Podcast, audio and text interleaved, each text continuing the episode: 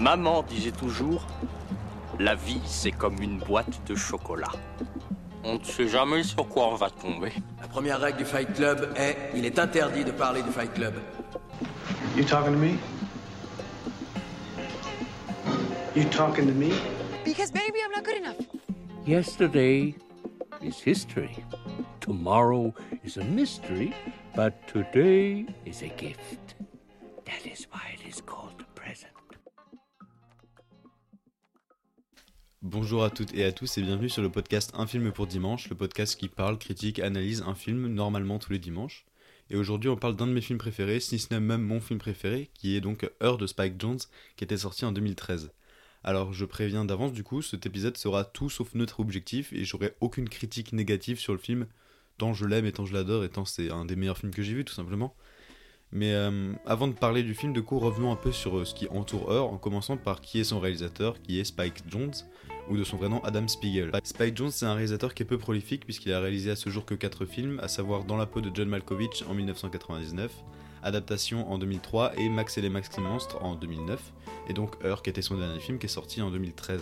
Mais vous pouvez aussi le connaître pour ses clips puisqu'il a collaboré dans les années 90 et 2000 avec des artistes un peu connus, genre Jay-Z, euh, Kenny West, Björk, les Daft Punk, que des petits artistes vous voyez, donc euh, en vrai c'est pas forcément en tant que réalisateur qu'il est le plus reconnu dans le monde audiovisuel, mais on va dire qu'il a quand même une patte et que les gens savent qu'ils peuvent travailler avec Spike Jones parce que c'est un très grand réalisateur ou en tout cas un très grand metteur en scène. Et même en tant qu'acteur, vous avez peut-être pu le voir puisqu'il a joué des rôles bon, très très très secondaires, mais dans des films comme Loup Wall Street euh, ou le film Babylone de Damien Chazelle qui était sorti cette année où il jouait un réalisateur allemand, mais vraiment c'est un caméo, on le voit 4 minutes dans le film. Mais euh, voilà, si vous l'avez vu, peut-être euh, vous voyez peut-être sa tête euh, maintenant que je vous ai parlé de ces films-là. Mais pour parler du film, il faut aussi parler du directeur de la photographie, dont je parle assez rarement dans le podcast, mais qui a un rôle essentiel dans le film, tant la lumière et le cadrage, c'est un des points essentiels de la réussite et du côté magnifique de Heure. Et pourquoi Heure est si beau plastiquement Ici, il s'agit de Oite van Oitema, qui est un peu, un peu dur à prononcer, mais qui est un des meilleurs directeurs de la photo du cinéma américain. Juste pour vous donner une petite idée de à quel point le mec est, gros dans le cinéma américain, il a éclairé des films de Sam Mendes, des films de Jordan Peele ou des films de Christopher Nolan. Donc ça va, il sait à peu près ce qu'il fait avec sa, avec sa lumière. Par exemple, Tenet, voilà, si vous avez vu Tenet qui était sorti en 2020, c'est euh, Oite van Oitema qui avait fait la photo. Mais après avoir fait un petit tour de ce qui entoure le film et des personnes qui l'ont construit, du coup, le film, Heure, c'est un film qui prend place en 2025 à Los Angeles, où Theodore travaille pour un site web comme écrivain public, donc il rédige des lettres manuscrites de toutes sortes, à savoir familiales, amoureuses, etc., pour d'autres. Son épouse Catherine et lui ont rompu depuis bientôt un an, mais il ne se décide pas à signer les papiers du divorce. Dans un état de dépression qui perdure, il installe un nouveau système d'exploitation, qui s'appelle OS1, auquel il donne une voix féminine, et dont il va possiblement tomber amoureux, ou en tout cas lier une relation avec cette, euh, cette OS. Et pour ceux qui ne verraient pas à quoi ça pouvait ressembler, ça ressemblait à ça. What's it like to be alive in that room right now? I Wish I could put my arms around you. I Wish I could touch you. How would you touch me?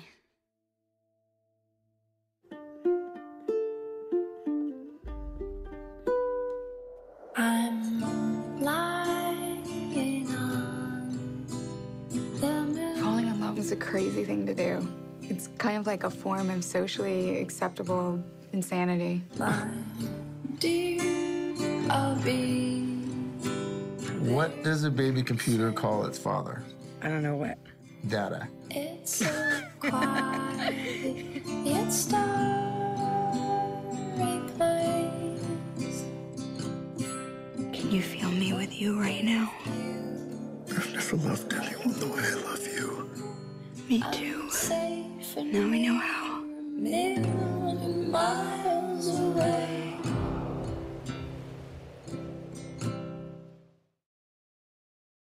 Avant de présenter euh, à quoi ressemblait le film, je parlais d'Oite van Oitema parce que ici son travail il est essentiel à la réussite du film.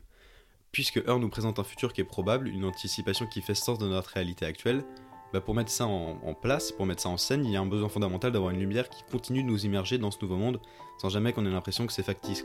C'est pourquoi on trouve cette sorte d'orange sableux qui nous donne un air qui paraît un peu pollué, qui entoure tout l'extérieur de la ville dès qu'on sort des bureaux dans lesquels travaille notre personnage principal, donc euh, Théodore comme je l'ai déjà dit dans l'intro. Une pollution qui contraste avec l'utilisation de couleurs beaucoup plus naturelles quand les personnages sont dans des lieux qui sont plus bah, naturels justement, dans des lieux plus euh, pas encore touchés par la technologie et par euh, l'urbanisation, que ce soit à la plage, à la montagne ou à la forêt, où là on a des couleurs qui, des couleurs fantasmées de la ville, etc. Donc d'une ville qui serait, qui est imaginée parce qu'on ne connaît pas encore Los Angeles de 2025, ou en tout cas on le connaissait pas bien en 2013. Bah, ces couleurs-là, laissent place à des couleurs beaucoup plus réelles et beaucoup plus connues, puisque justement on rentre dans des lieux qui n'ont pas encore été touchés par la technologie, comme je disais, et qui sont encore des lieux qui sont dans notre réalité, euh, qui sont dans la réalité de 2013 quoi. Et euh, plus que juste le travail du cadrage ou de la lumière, le travail de la colorimétrie aussi, il accompagne la construction générale du cadre, euh, puisqu'on est dans un univers qui est très minimaliste et qui regorge pas de détails à chaque endroit. Le film y tient d'ailleurs sa vision du futur dans cette hypothèse-là, une hypothèse qu'il prétend que le futur ne sera pas composé d'ensembles, de grands ensembles encombrés d'objets, mais qui sera une simplification, une minimisation de ce qu'on a déjà. En gros, on aura une disparition des câbles apparents, une disparition même en général de ce qui est censé faire le lien entre l'humain et la technologie, dans un ensemble qui est beaucoup plus fusionnel qu'il l'est aujourd'hui. Euh, Jones y voit le futur comme une interaction constante du coup entre l'humain et la technologie, une technologie qui est surtout poussée dans des domaines comme euh, la domotique ou comme euh, l'assistance en fait.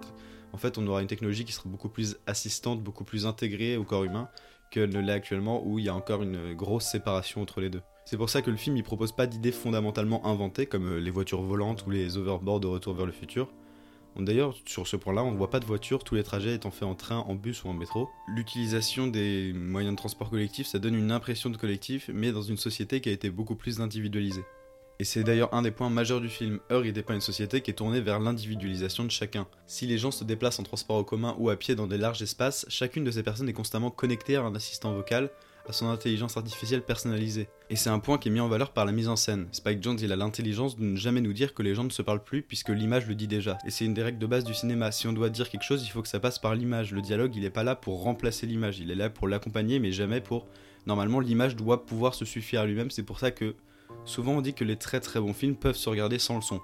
Bah évidemment, c'est mieux si vous avez le son, mais normalement le dialogue est juste là pour accompagner, il est pas là pour raconter l'histoire mais puisque les personnes ne se parlent pas, j'ai envie de quand même de dire que les personnes ne se sont jamais parlé naturellement. Ça, c'est un petit point que je précise pour éviter de tomber dans le c'était mieux avant. Quand il n'y avait pas la technologie, les gens se parlaient. C'est faux, il y a des images qui montrent que dans les années 30, dans les bus, les gens ne se parlaient pas, ils lisaient le journal à la place d'avoir leur téléphone. Donc, c'est pas en fait l'apparition de la technologie et de la nouvelle génération, etc., qui a changé le rapport qu'ont les gens aux inconnus. Les gens ont toujours eu des difficultés à aller approcher des inconnus, c'est pas une nouveauté de notre génération. Juste, elle est peut-être un peu poussée dans certains, dans certains endroits, mais j'ai du mal. En fait, j'ai beaucoup de mal avec cette vision du c'était mieux avant dans beaucoup de domaines. Et je trouve que Heur ne le fait jamais et c'est quelque chose qui me ravit vraiment euh, de, la part de Spike Jones de pas tomber dans deux. C'était mieux avant. En fait, il n'a pas une vision euh, pessimiste de la technologie, il a une vision juste réaliste et plutôt belle même de ce que fait la technologie, mais on va en parler un peu plus tard.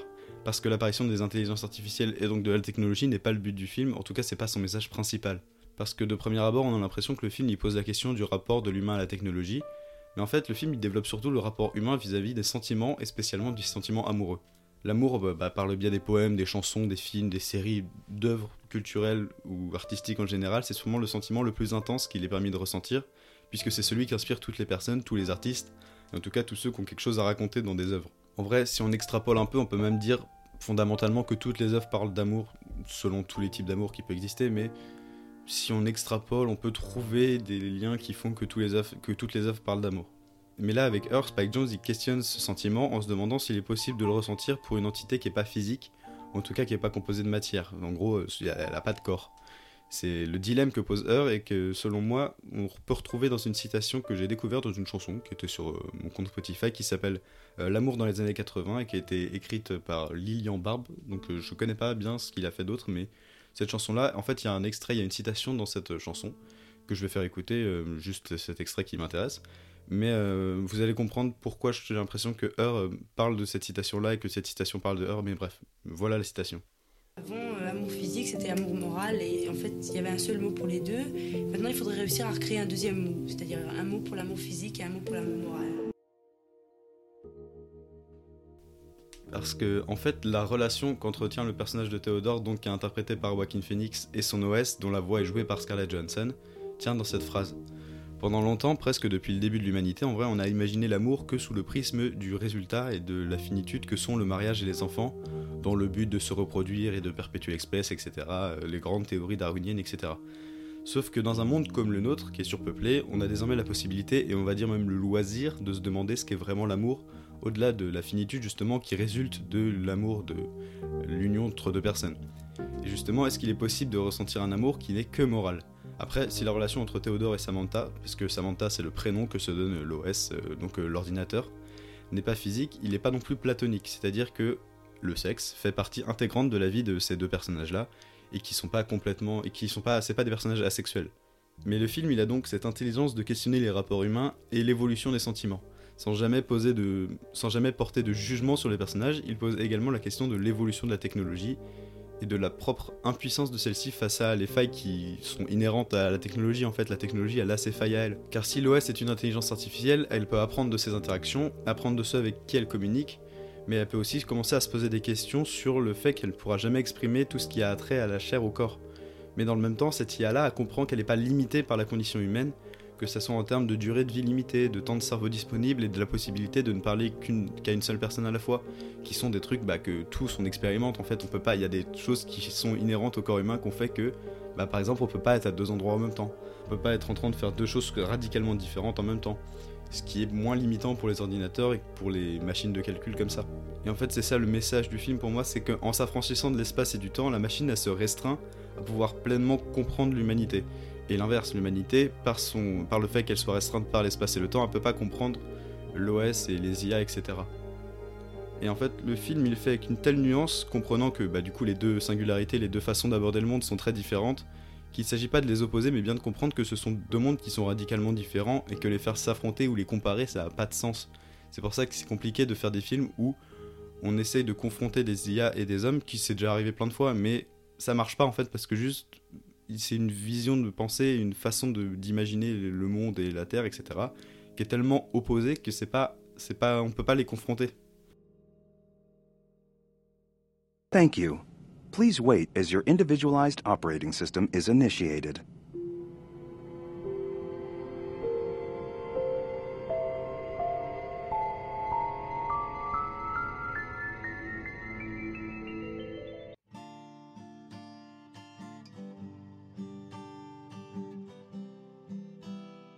Mais après avoir longuement parlé du point de vue philosophique du film, j'aimerais parler de 2-3 minutes de pourquoi je suis tombé amoureux de Heur euh, dès le premier visionnage.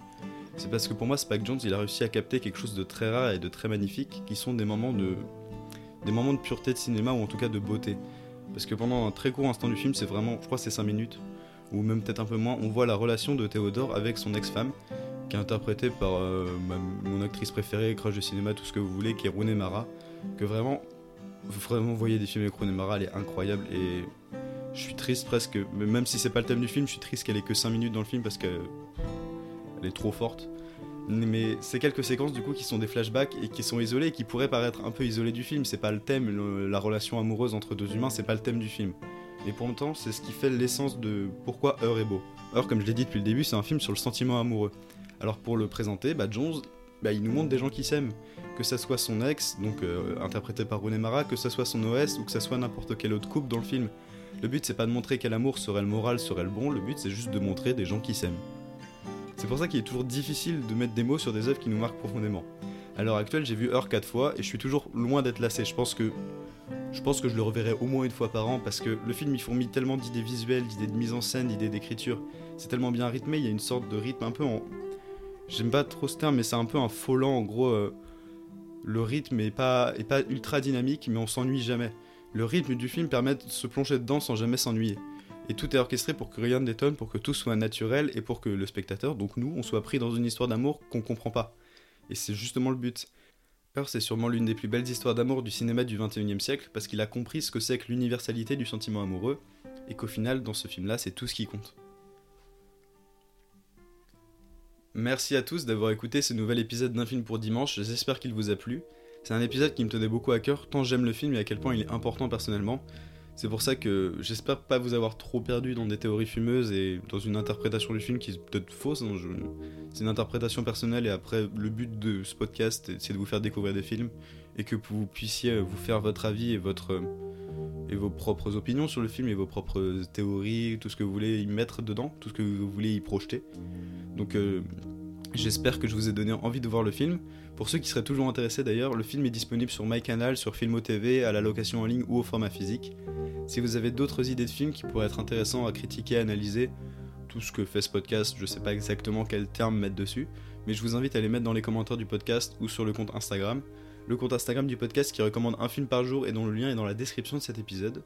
Sinon, le podcast a également un compte TikTok que vous pouvez aller découvrir si vous préférez voir, voir des images à coller au son, etc. et pas avoir que, euh, que des théories un peu inventées. Parce que honnêtement, je sais pas si les théories sur Heure ou sur la vision que j'ai du film est correcte, mais au moins vous avez une opinion dessus si vous avez vu le film. Si vous voulez confronter la vôtre, euh, allez-y, amusez-vous. Et euh, sinon, moi je vous dis à dimanche prochain pour un nouveau film. Oh, and in case I don't see you, good afternoon, good evening, and good night.